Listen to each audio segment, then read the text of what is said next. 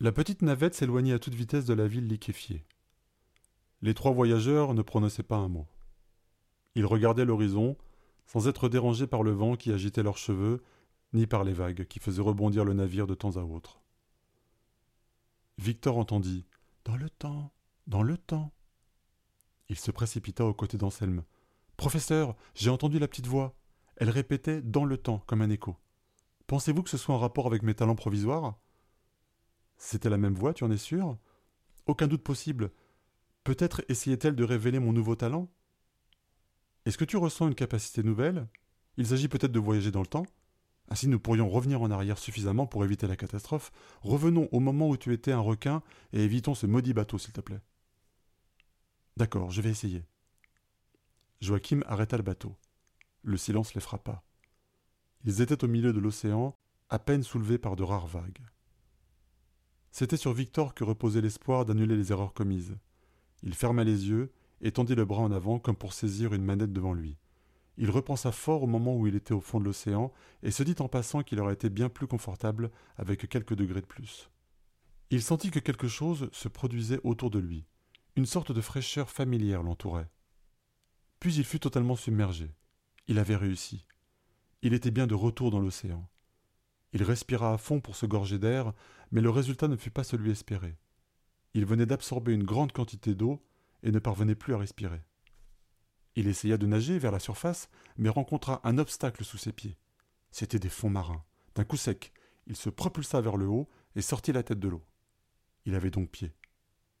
Les yeux aveuglés, il toussa de toutes ses forces pour expulser une eau nauséabonde chargée de chlore. Il essuya ses yeux. Il était dans une piscine, entouré d'une brochette de grand-mère qui pratiquait de concert une longue gymnastique sur une musique techno assourdissante. Quel talent insista la petite voix. Assis sur le bord de la piscine, Anselme regardait pensivement deux jeunes femmes qui partageaient une glace fraise citron. Le voyant arriver, il dit à Victor Victor, je me demande laquelle est la plus jolie, la brune ou la blonde?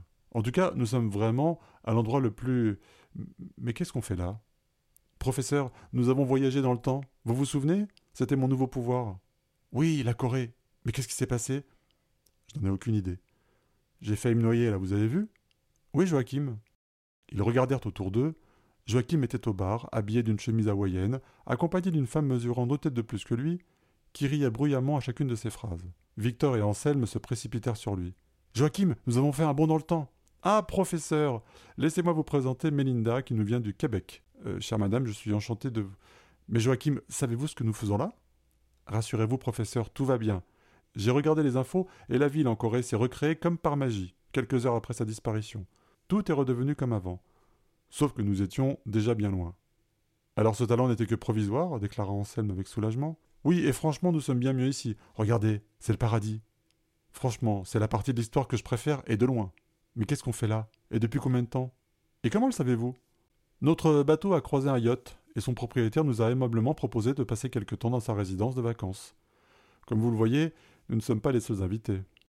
Mais comment tu sais tout ça intervint Victor? Je crois que vous m'avez oublié dans le voyage temporel. Alors j'ai voyagé tout seul. Mais rassurez-vous, le propriétaire sait que vous allez nous rejoindre. Il a hâte de faire votre connaissance. Mince, je me suis trompé. Nous avons voyagé dans le futur et pas dans le passé, dit Victor, penaud. Heureusement, la ville et ses habitants sont revenus, c'est le principal. Oui, heureusement, répondit Joachim, mais c'est à présent très tendu entre le nord et le sud. Le nord prétend que c'est un coup du sud, et le sud répond qu'ils ont tout inventé pour prétexter une guerre. Il ne nous reste plus qu'à remercier notre sauveur et prendre congé. Nous avons encore un long trajet à parcourir, interrompit Anselme. Bien sûr, bien sûr, il n'y a pas d'urgence. Comme vous le voyez, l'endroit est, est très accueillant, et vous avez besoin d'un peu de repos. Ce n'est pas faux, mon cher Joachim. Peut-être pourrons-nous réfléchir à la suite de notre périple. Un homme, jeune, mince, la barbe bien taillée mais les cheveux en bataille, s'approcha d'eux. Il était vêtu d'un costume rose, de baskets vertes et d'une casquette New York. Il ouvrait chaleureusement les bras et arborait un sourire éclatant en fixant Anselme.